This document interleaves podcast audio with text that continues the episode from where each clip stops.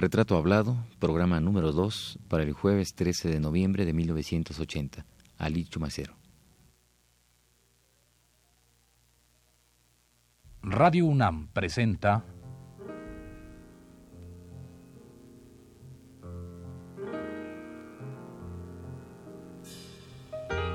Retrato Hablado.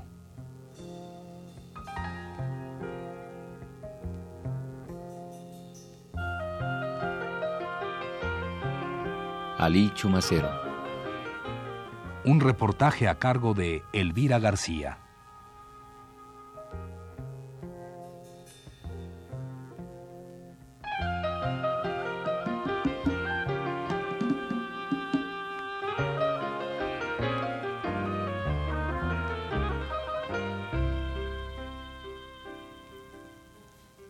Considero que la poesía en sí misma es forma. Nunca he creído que sea posible diferenciar en un poema aquello que es forma de aquello que se ha dado en llamar contenido. Si una está dependiendo de la otra, o viceversa, el poema no llega a ser sino un documento personal, como una letra de cambio, un acta de nacimiento o una sentencia de muerte.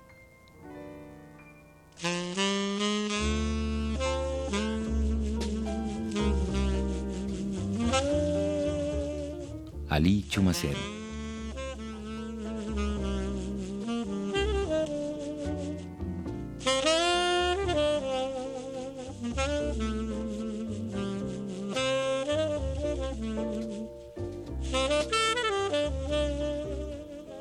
Arrancamos este segundo programa con esa especie de definición de la poesía que hace Ali Chumacero, definición que nos da la pauta para empezar el camino hacia la esencia poética la preocupación estética y vivencial que Ali Chumacero siente y expresa por su obra. Pero hemos dicho definición de la poesía. Qué cosa más absurda. Cuando la poesía es en sí, existe en sí, sin sostenerse en definiciones. La voz poética es la voz poética, y ello es suficiente. Si no, escuchemos un poema dicho por el propio autor. Mi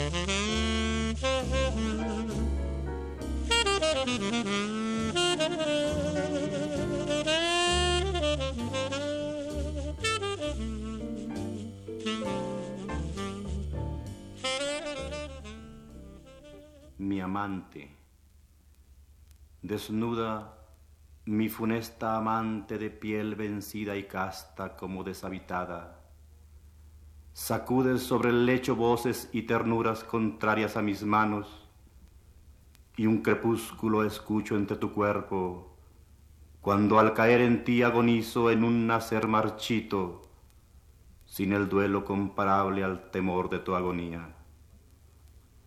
Contigo transparento la caída de un alud o huracán de rosas, suspiros de manzanas en tumulto diciéndome que el hombre está vencido, confuso en amarguras y vacías miradas. En ti respondo al mundo y en tu cuerpo respiro ese sabor de los sepulcros. Una noche no más y tu mirada persiste, implora y vence entre mis ojos decidida a una lucha prolongada donde el recuerdo se convierte en esa aérea languidez del pensamiento como materia de tus ojos mismos. Lloras a veces arrojando fúnebres aguas de perfume ciego, como si desprendida de una antigua idea vinieras hasta mí, tan clara como un ángel dormido en el espacio, a dejar evidencia, luz y vida y en tus lágrimas miro surgir tu suave piel, como si en ellas prolongaras o hicieras más probable tu existencia, derramando el aroma de tu sueño sobre esta soledad de tu desnudo.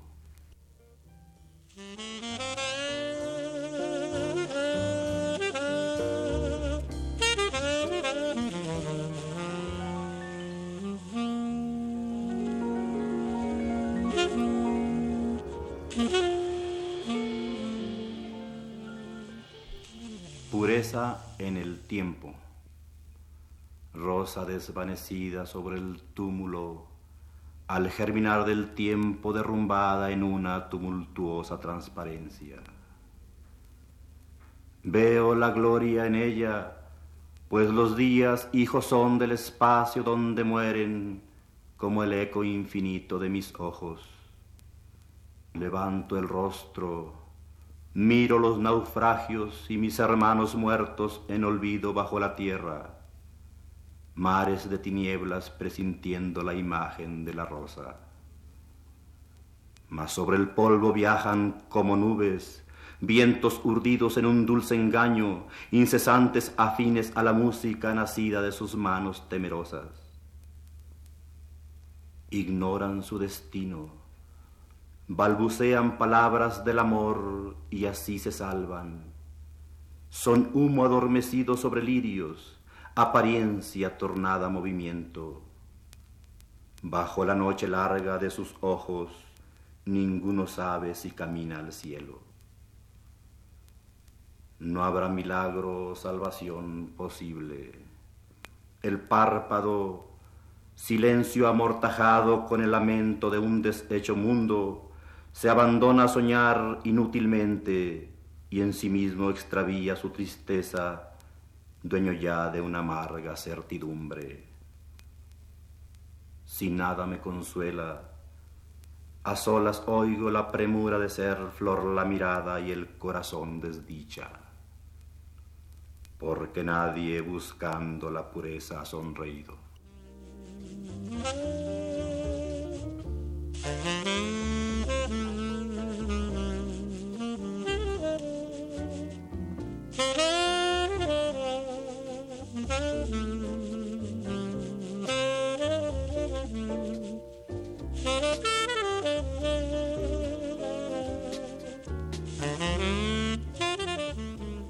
En 1964, el también poeta José Emilio Pacheco escribió en la presentación para el disco de Voz Viva de México.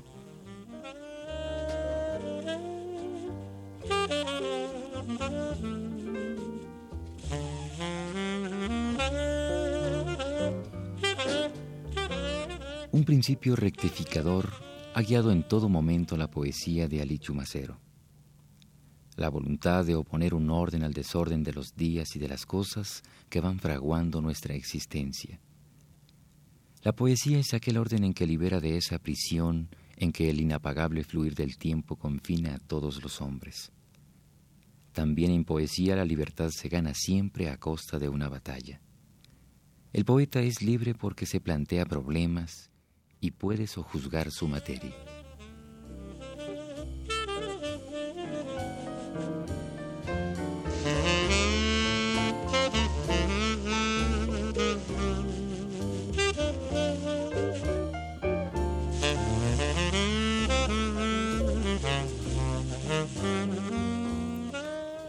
Pero vayamos nuevamente donde Alicho Macero, a esa su casa donde se respira el delicioso aroma de los libros, protegidos aquí, aprisionados, liberados también en un gran sitio hecho para ellos.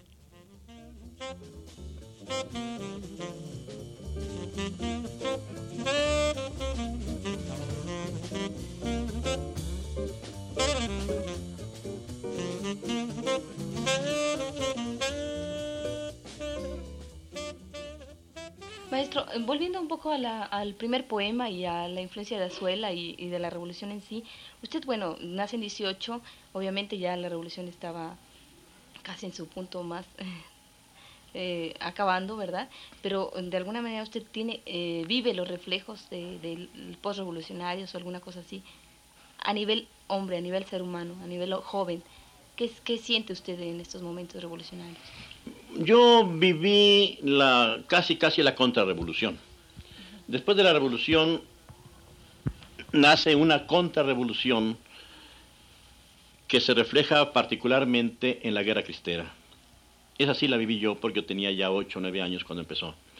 Y vi, digamos, por vez primera los, los colgados a la orilla del, del tren, de la vía del tren.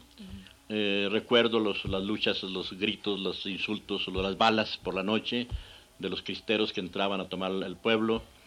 Todo eso me formó. Yo era muy, muy hombre de derechas, es decir, yo era un hombre joven, joven católico, un niño católico, y naturalmente mis héroes eran los, los cristeros, no los que estaban en el poder.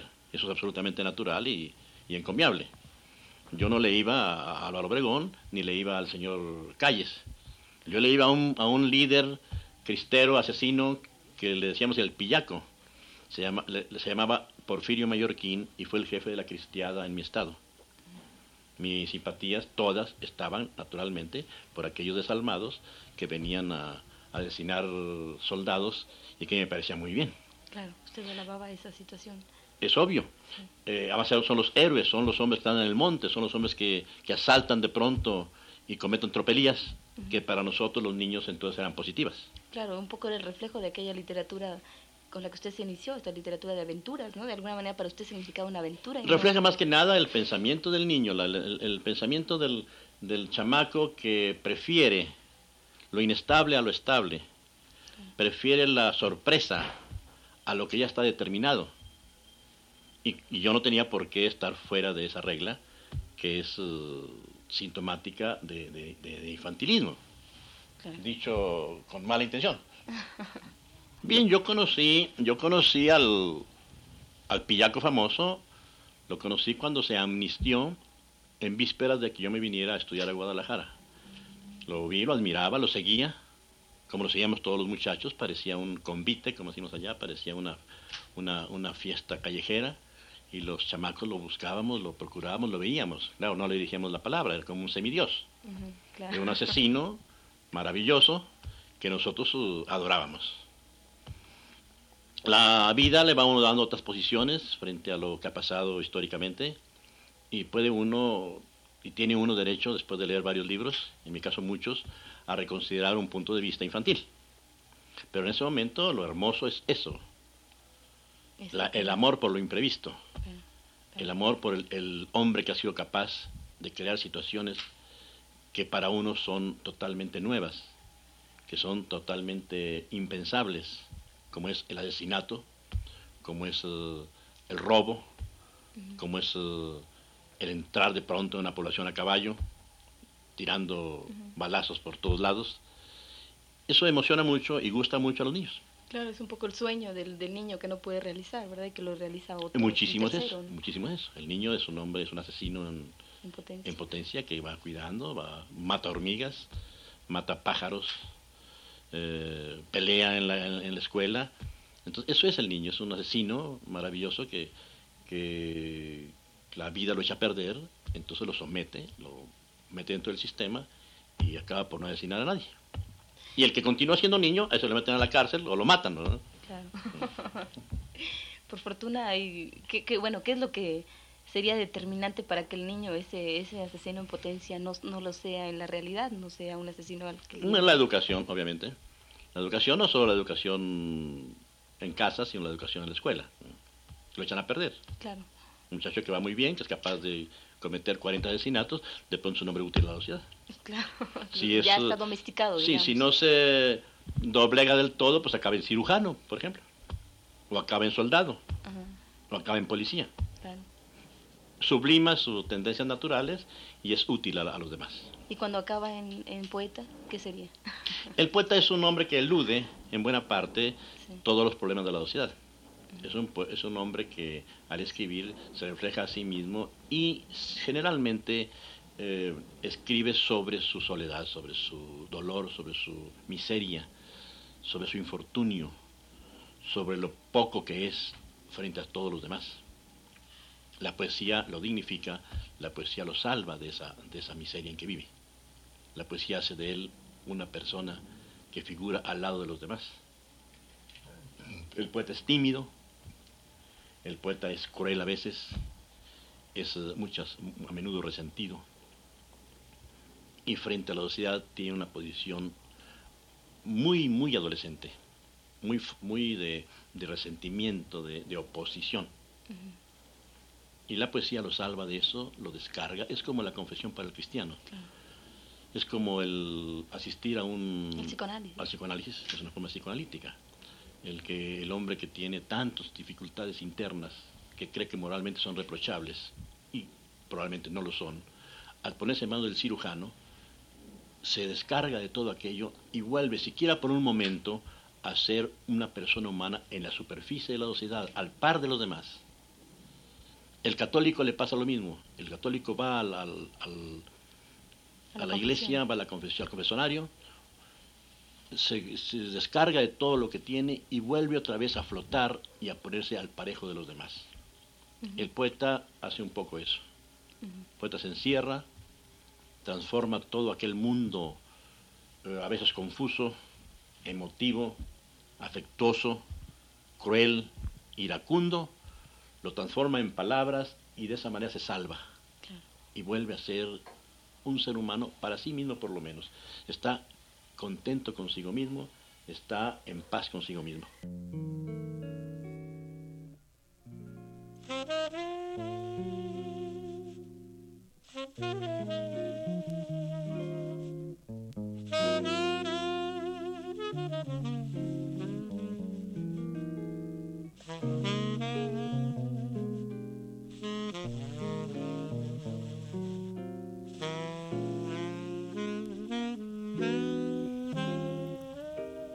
Alicho Macero tuvo un papel importante en el surgimiento de dos revistas literarias mexicanas de los años 40, Tierra Nueva y El Hijo Pródigo, y sin duda influye ampliamente en la formación de determinados grandes escritores jóvenes.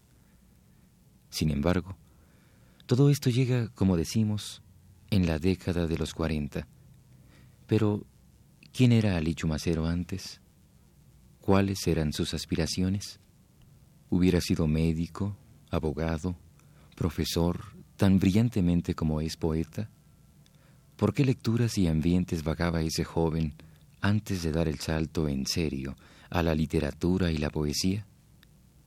Dejemos que él mismo nos lo diga.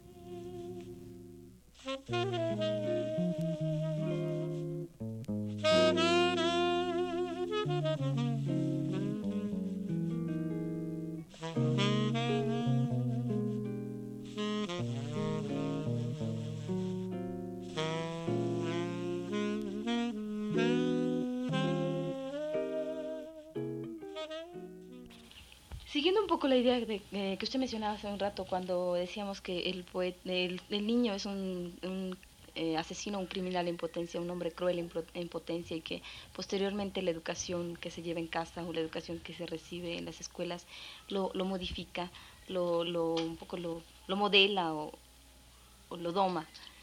El, el poeta podríamos decir, no es un ser domado totalmente por la sociedad, es un ser que sigue protestando, protestando, como decíamos hace un rato, usted mencionaba, puede ser un poeta de, de, orden de temas sociales o un poeta de temas amorosos o eróticos, pero que sigue protestando de alguna manera, no a nivel público de que sale a las calles, pero sí a través de, su, de lo que escribe. ¿no?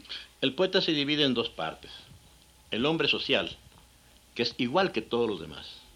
El poeta no tiene nada más ni menos que los otros. La única diferencia es que él escribe poemía, poemas, él hace poesía. Pero en su vida interior, su vida íntima, sigue siendo un poco el adolescente, el muchacho, que sigue protestando contra los demás, contra la mirada de los demás, para ser un poquito modernos, contra eh, la injusticia, contra las formas eh, de vejación, en tanto esas formas de vejación sean contra él. En su poesía se refleja una amargura, o, visto de otro punto de vista, una alegría por ver las cosas que los demás no ven. Claro que hay dos clases de poetas, el poeta que va hacia adentro y el poeta que va hacia afuera. Yo creo que en el fondo todos van hacia adentro, pero algunos salen y otros no salen. Unos hacen su viaje alrededor del cuarto y otros van a Tepoztlán, otros van a, Guadalajara, otros van a, Acapulco.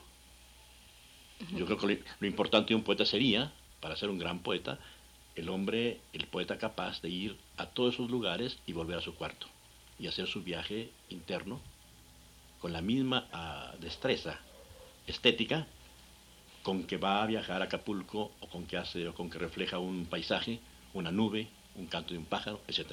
Es decir, el poeta eh, siempre arrancará de su mundo interno y es capaz de llevar a ese mundo no solo sus tristezas, sus emociones, sus afectos, sino también, que no es, no es ese mi caso, la alegría del color.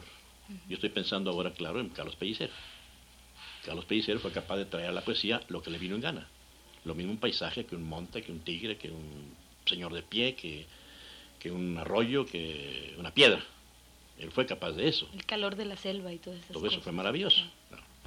Hay poetas que no, hay poetas que solo son capaces de, descubrir la ceniza del cigarrillo, el asiento en que están de pronto sentados leyendo un libro, la mirada que encontraron al pasar por una calle.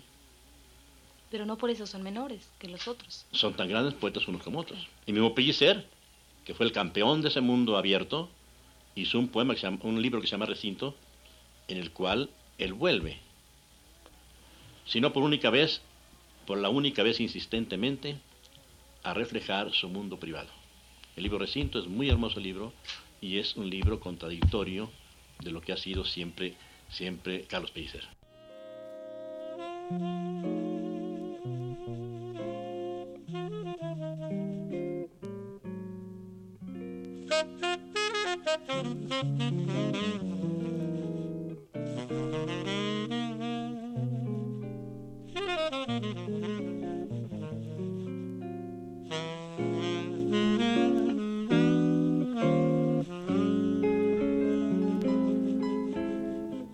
Es el presente un esbozo de lo que será Licho Macero en posteriores programas.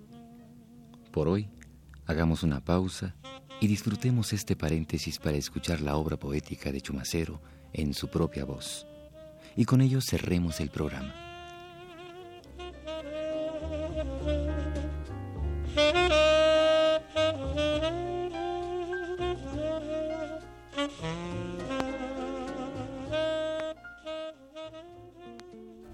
Elegía del marino. Los cuerpos se recuerdan en el tuyo, su delicia, su amor o sufrimiento. Si noche fuera amar, ya tu mirada en incesante oscuridad me anega. Pasan las sombras, voces que a mi oído dijeron lo que ahora resucitas y en tus labios los nombres nuevamente vuelven a ser memoria de otros nombres. El otoño, la rosa y las violetas nacen de ti, movidos por un viento cuyo origen viniera de otros labios aún entre los míos.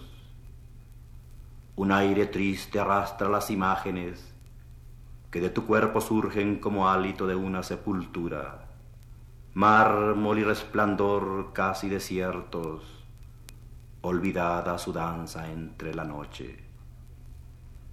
Mas el tiempo disipa nuestras sombras y habré de ser el hombre sin retorno, amante de un cadáver en la memoria vivo. Entonces te hallaré de nuevo en otros cuerpos.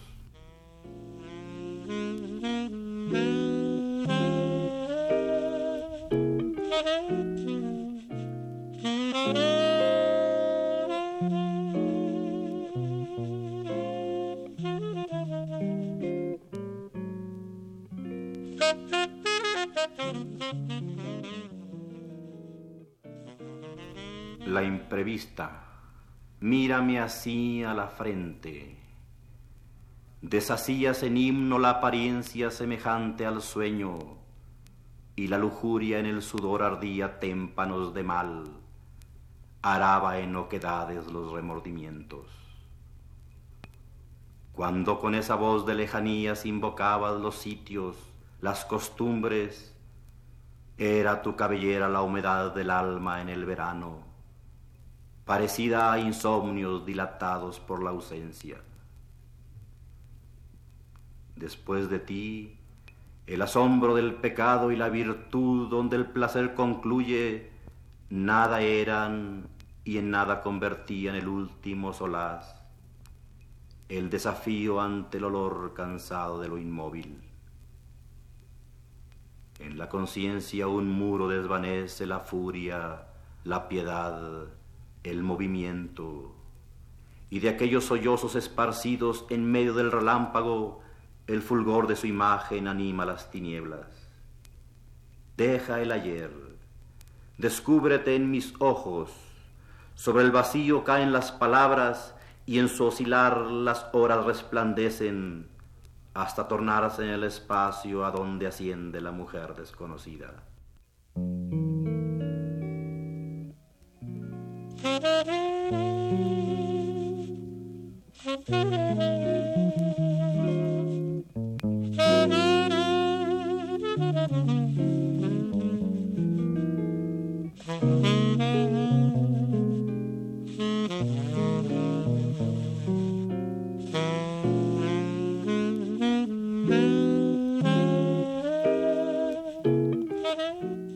Esta fue la segunda parte del programa sobre Chumacero. Le invitamos a escuchar el siguiente el próximo jueves a las 10 de la noche.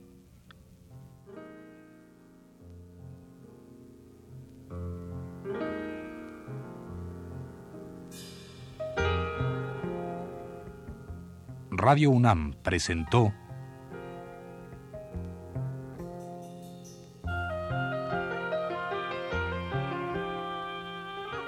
Retrato Hablado. Ali Chumacero.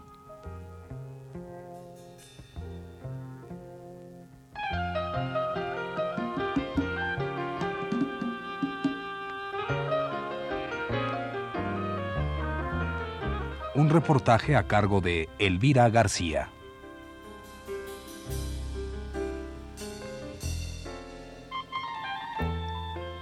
Conducción técnica de Manuel Garro, en la voz de Fernando Betancourt.